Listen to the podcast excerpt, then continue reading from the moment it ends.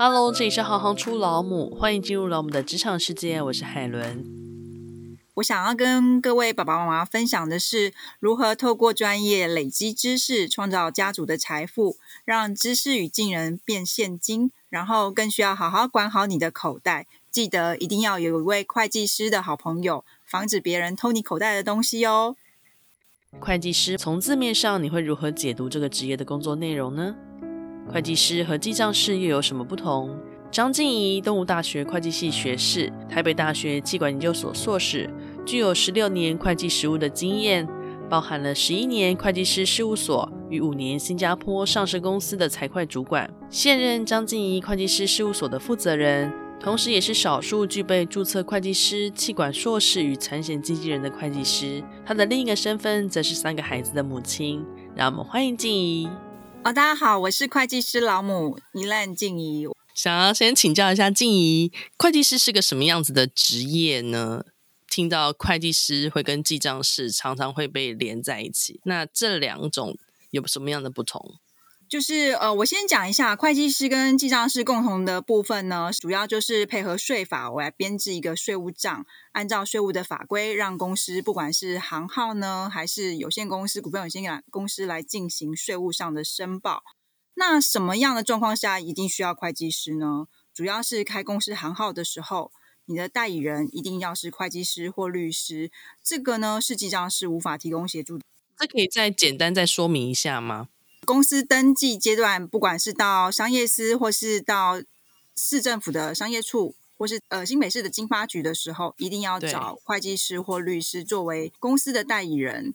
当负责人没有空的时候，你就可以作为代理人来帮他做申请公司或行号的登记。我们可以这样理解吗？就是说，呃，在一定的法律程序的情况下，有一些的，就是除了。报税务之外，记账师他有一些身份角色，他是无法取代会计师的。是的，没错。那再来就是讲到另外一个不同点，就是说会计师他可以做财务的签证以及税务上的签证，也就是签字的部分，嗯、这也是记账师无法提供的部分。哦所以，其实只要是进入了正式公司的规模，就是除了工作室之外，他就其实需要一个真正的会计师来做协助，无论是在税务的部分，或者在其他法律相关协助的部分。对，没错。尤其是中小企业等等公司行号，嗯、你在跟银行融资授信的时候，需要提供给银行的财务签证报表，是需要会计师签证的。嗯、哦，对，是这样讲就更让人了解了。那另外就是说，税务的签证在于说，公司如果你有亏损需要扣除的时候，嗯、你提供给国税局的这个报表也需要会计师签证。轮廓慢慢清晰了一点。为什么你会想要成为会计师？它是你一个从小立志的职业吗？因为众多个职业选择起来，会计师是是算是可以轻松自负的。以工作的职涯来讲的话，它的时间上是比较长的。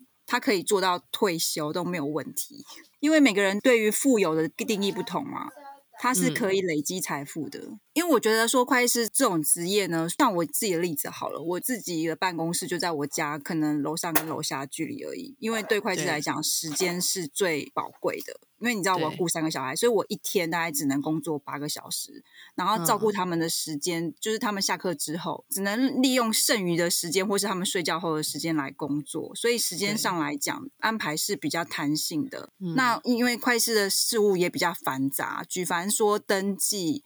到呃税务账，到营所税的申报，然后到这个财务签证这些东西，其实它的点是比较繁杂的。是因为它很繁杂，所以它能够相对需要时间相对多。所以对我来说，嗯、我觉得做自己想做的事情，然后我主要也是想要帮助一些刚创业的中小企业，他们可以在草创的阶段，嗯、透过我的协助，能够顺利。成长，而不是说，因为一般三到五年就很容易新创企业就会夭折嘛。那我希望说，透过零到一的这个过程，有我会计师的陪伴，他们有办法把这个品牌建立起来。这我也是因为我想要成为会计师的原因。在四大的时候是做外部审计嘛，那毕竟就是把人家做过的东西再 review 一次，去看有没有重大的 difference 差异。对，然后来决定说，哎，这个调整分录是调还是不调，再去做协调这样子。嗯，那现在的话，我是主要是针对一些新创企业做零到一的过程。那这段部分是很多会计师跟记账师所没有办法接触到的，这个也是我当初没有想到的，嗯、因为我觉得那才是有趣的地方。那你都如何去接触到这些企业呢？呃，我都会在那个投审会或是商业处轮值、商业登记的地方轮值。嗯、对。对，他们就会来做咨询，还有产业发展局的那个、嗯、呃产发补助的轮值的地方去做轮值。对，咨询的时候，他们就会觉得说，哎，问的问题我都可以有办法回答。那久了之后，他们就会想要联留下联络方式。那不管是当下或是之后，嗯、我也曾经就是三个月前跟我接触过的客人，三个月后跟我联络。既然讲到这边，有没有什么？对于零到一这样子的新创产业，或是刚成立的产业，呃，有没有一些特别的观念？你觉得是大家需要先建立的，或是说可以透过你这边得到的协助？那个创业计划书一定要老板自己写，不能找代笔的，因为代笔的不知道你的钱怎么赚的，嗯、说提供的产品跟服务是什么。看过太多太多找代笔的人帮忙写这个营运计划书，嗯、最后。不是没有过，政府没有审核过，不然就是可能三年后自己再来写一次，嗯，就是全部打掉重练这样子。所以我觉得说这种东西就是创业投资自己一定要有一些概念跟想法。嗯，然后我的部分呢，就是协助他们创业，因为他大概会创业年纪大概都是三十到五十岁之间嘛。对，那刚好四五十岁这边是等于算是每个人薪水的顶尖的啦，可以这样讲。嗯那顶尖的时候就会遇遇到两个问题，一个就是被资遣，因为薪水太高，嗯、公司请不起你。嗯嗯嗯，那因为公司没有赚钱，就会想要资遣人。对。那再来就是说，他有一定的技术跟能力的，他是可以自己独立创业的。对。但这种人通常在一个完整的公司制度之下，都被照顾的蛮好的。自己出来开公司的时候，就会发现怎么这么多眉眉角角需要注意。没错。所以这时候你就要站出来了。对，所以我现在就是主要就是帮助一些这个年纪的人。那我再来就是我，因为我在投审会轮值的关系，我也会接触到一些侨外人士，他们也是属于专业的性质，嗯、比如说设计师啊，或者是呃人力资源顾问啊，或是移民顾问，或者是游戏翻译类的、嗯、之类的。那他们就是、哦、或者是持有就业金卡的，他们想要在台湾。嗯做永久定居的部分哦，对，这个也是我轮值之后才接触到这些专业人士，他们需要设立公司或做增资减资或是转让股份的时候，都会透过投资代理人，这部分就是会有会计师或律师来乘坐。那你从小就有这个概念吗？就是分数考到之后，那大三、大四的时候呢，系学会呢会请事务所学长姐回到系上来做经验上的分享。那那时候就对事务所的工作有一定的憧憬跟期待，因为可以出差，嗯、出差的时候六日就可以四处找地方旅行。对对，所以因为这样子对这个工作有一些憧憬，所以就会想要努力，然后去应征四大，所以一定要到四大的国际性的事务所去磨练跟学习。我可以冒昧的问一下，就你们班有多少比例的同学最后都顺利的进入了所谓的四大，或者就是成为了会计师？好像一届大概不到三位吧。那其他人都做了什么了？就财务长啊，财务经理啊，嗯，那也有到银行的，也有当老师的。那你自己在考取会计师，也念完气管硕士之后，你为什么还会想要再考取那个产险经纪人呢？主要是因为说遇到地震或天灾的时候，我有额外的保险可以保障。那当然还有所谓的医疗险嘛，失能险。主要就是想说，除了自己的资产保全之外，也可以照顾我的家族。考取了之后，这对你的职涯有没有带来什么样子的优势跟改变呢？在这一两年当中，考取了之后，我就是更能够知道说，在别人面对不管是董监责任险的时候，那个是什么？董事监察人责任险，就是比较是产险的范畴，oh. 它其实蛮广阔的。它除了说跟人有关，嗯、跟动产、不动产都有相关。就以人来讲的话，就是董监事责任险。会有董监事监察人的责任险，嗯、因为它是属于专业责任，他必须负相当的注意、善良管理人的注意义务。嗯、像这种的话，我们就会帮他乘坐董监事责任险。那如果是车子的话，就会有汽车的强制险以及任意险的部分。这个你们嗯，一般大家都是比较熟悉的。那如果说他有一些公共意外，公司如果是经营店面的或是办公室的。嗯他可能就会需要有公共意外险，或者是地震险、火灾险等等的这些需求，都可以由我来提供相当的服务。哦，所以变成说你在服务客户的，嗯、应该说他的面向可以提供的更广，然后思考的范畴也可以更怎么讲更全面，可以这样理解吗？是，是没错。那很想要请教您，就是在职场生活中有没有遇过最大的困难？那遇到那个困难的时候，你是用什么样的方式克服的？呃，我那时候在考试考照的时候，我其实是一边工作一边准备考试的。那因为这个职业会计师，他又相当于要有事务所两年的经验，所以变成说那时候其实是没有办法去兼顾。后来我是真的是专职在考试这段，嗯、会计师他其实是资格考试，那你要有相当的职业经历，才有办法成为职业会计师。所以你的意思是指你在两年的实习经验之后，然后另外再抓了一个半年或一年的额外的时间，专心的来做这个会计师考试的准备，是这样吗？应该说，呃，为了取得这及格的资格，大概需要花两到三年去准备。嗯，再加上考上这个证照之后，又要外加两年以上的工作经历，所以他总共需要五年的时间。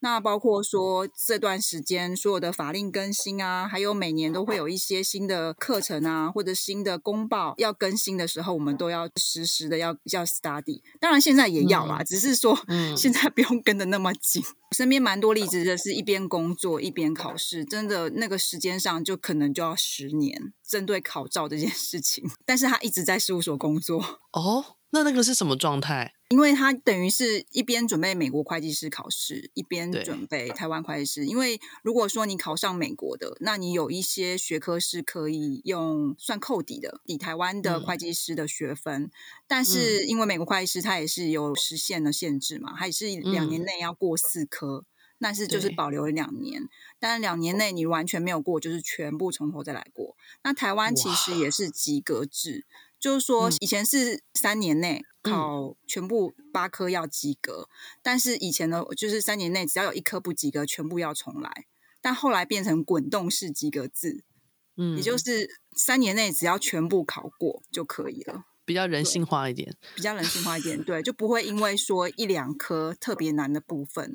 所以有的时候出题方式也会影响到，还有，嗯，因为这种东西法令的东西一定要与时俱进嘛，对，就要不停不停的做个案研究。所以像那个你刚提的那个学长的状态的话，他是用什么样的身份在事务所工作呢？呃，他的角色其实我们就是这样算啦，就是说从 senior 到 manager 到最后的协理到最后副总，最后再到那个职业会计师。对，但是他就是会卡在协理或是副总这个 level，没办法升 partner 的阶段。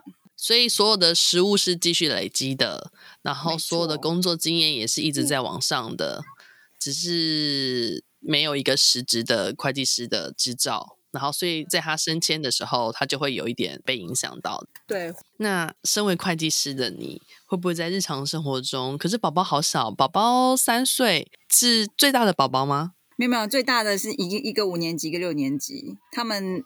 对，他们有零用钱了，太好了！因为我会想要问问看你日常生活中会不会灌输他们会计的观念，或者你会怎么做？他们的比如说过年的红包啊，我们、嗯、或者是平常累积的零用钱，我们就是过年的时候领完红包，我们就会把它存在银行的账户。对，那我们目前的话就是进行那个呃零股的投资。哦，你带着他们吗？开户的话，七岁以上的话要小朋友亲自签名嘛。对，我就是带他们去开户，银行户，然后接着是证券户。嗯，那看新闻的时候就会知道，哦，原来台湾有台积电，那我们就会对，就会去买零股，然后我会帮他们做投资。那目前的话，嗯、过年后买了一波，那那时候是买在六百八十，然后现在好像听到听说已经跌到五百六了，所以我决定 再加码。所以这样听起来蛮有趣的，就你自己在观察这只股票，或是你自己在观察整个呃金融市场的一些。动向的时候，你也会跟孩子一起分享吗？对啊，我会跟他们说，哎，让他们看一下线图。当然要跟他们讲说，现在大概到哪边了，然后我妈妈是买在哪一个点，嗯，然后现在到哪个点了。那我是觉得说，只要有存到足够的零用钱，就可以去做加码的动作。因为台湾的股票市场，我觉得可以值得买的股票啊，就是这几只了。所以他们非常有可能是班上唯一有股票的小朋友，而且知道自己有在买股票。呃，好像没目前没有聊到这个，嗯，没有跟其他同学聊到这个。应该说还没跟你聊之前，我也没有思考过说好像可以带着孩子，因为我的小朋友也是三年级跟五年级。比如在做这些观念的教授的时候，你有遇到一些特别的困难吗？还是说有一些有趣的经验可以分享？嗯、呃，我觉得现在就是因为他们现在是属于网络世代嘛，那他们就是学习会面临到很多很多新的挑战。嗯、那我觉得说，就以我们自己来说，其实我们都是传统教育的模式，其实就是一直不断的重复、重复练习。我觉得虽然短期内是很有效果的，但是实验教育呢的效果，我觉得像我就让我的大儿子去念那个方和实验中学，我想要嗯。比较这种欧美的教育模式，所谓的启发式教育嘛。对于他现在的学习状况，你有没有察觉到哪些困难的面向？他必须要有相当的自律的能力，之后才有办法跟得上实验性的学习。嗯。所以，这样的自律能力是你平常会给他的观念吗？还是说你会用什么样的方式带着他？平常的话，我们当然时间到了，规律该做什么事情就做什么事情嘛。那嗯，这一直就是我们。从他们小学懂事以来，我一直灌输给他们的观念。谢谢，谢谢静怡的分享。原来会计师的逻辑能力要比数学能力还强。原来看懂财报才能看出一间公司的财务健康状况，也才能在投资时帮自己选对投资标的物。原来带着孩子去银行开户，从零股开始买，就能默默的灌输孩子财务的观念，隔行如隔山。这些资讯都令我感到好奇，也受益良多。希望你们也能喜欢。日子过得好快，老母系列已经上线快七十种职业，如果算进我的老母系列，那就更多了。不知道大家在听到这些职业分享的同时，是不是也和我一样，有种打开另一扇窗，看见不同风景的有趣感受？更多时候，我们听的是大家在职场中遇到的挫折与如何克服，这样也才有机会听见职业的完整样貌。各种职业的酸甜苦辣，都希望能够更透明的呈现给大家。如果你也喜欢今天的节目，欢迎到脸书转发我们的介绍文，因为你的转发就能让更多人听见这故事，也让各种职业的面向与母亲的价值被更多人看见。谢谢你们的支持，我是海伦，我们下次见。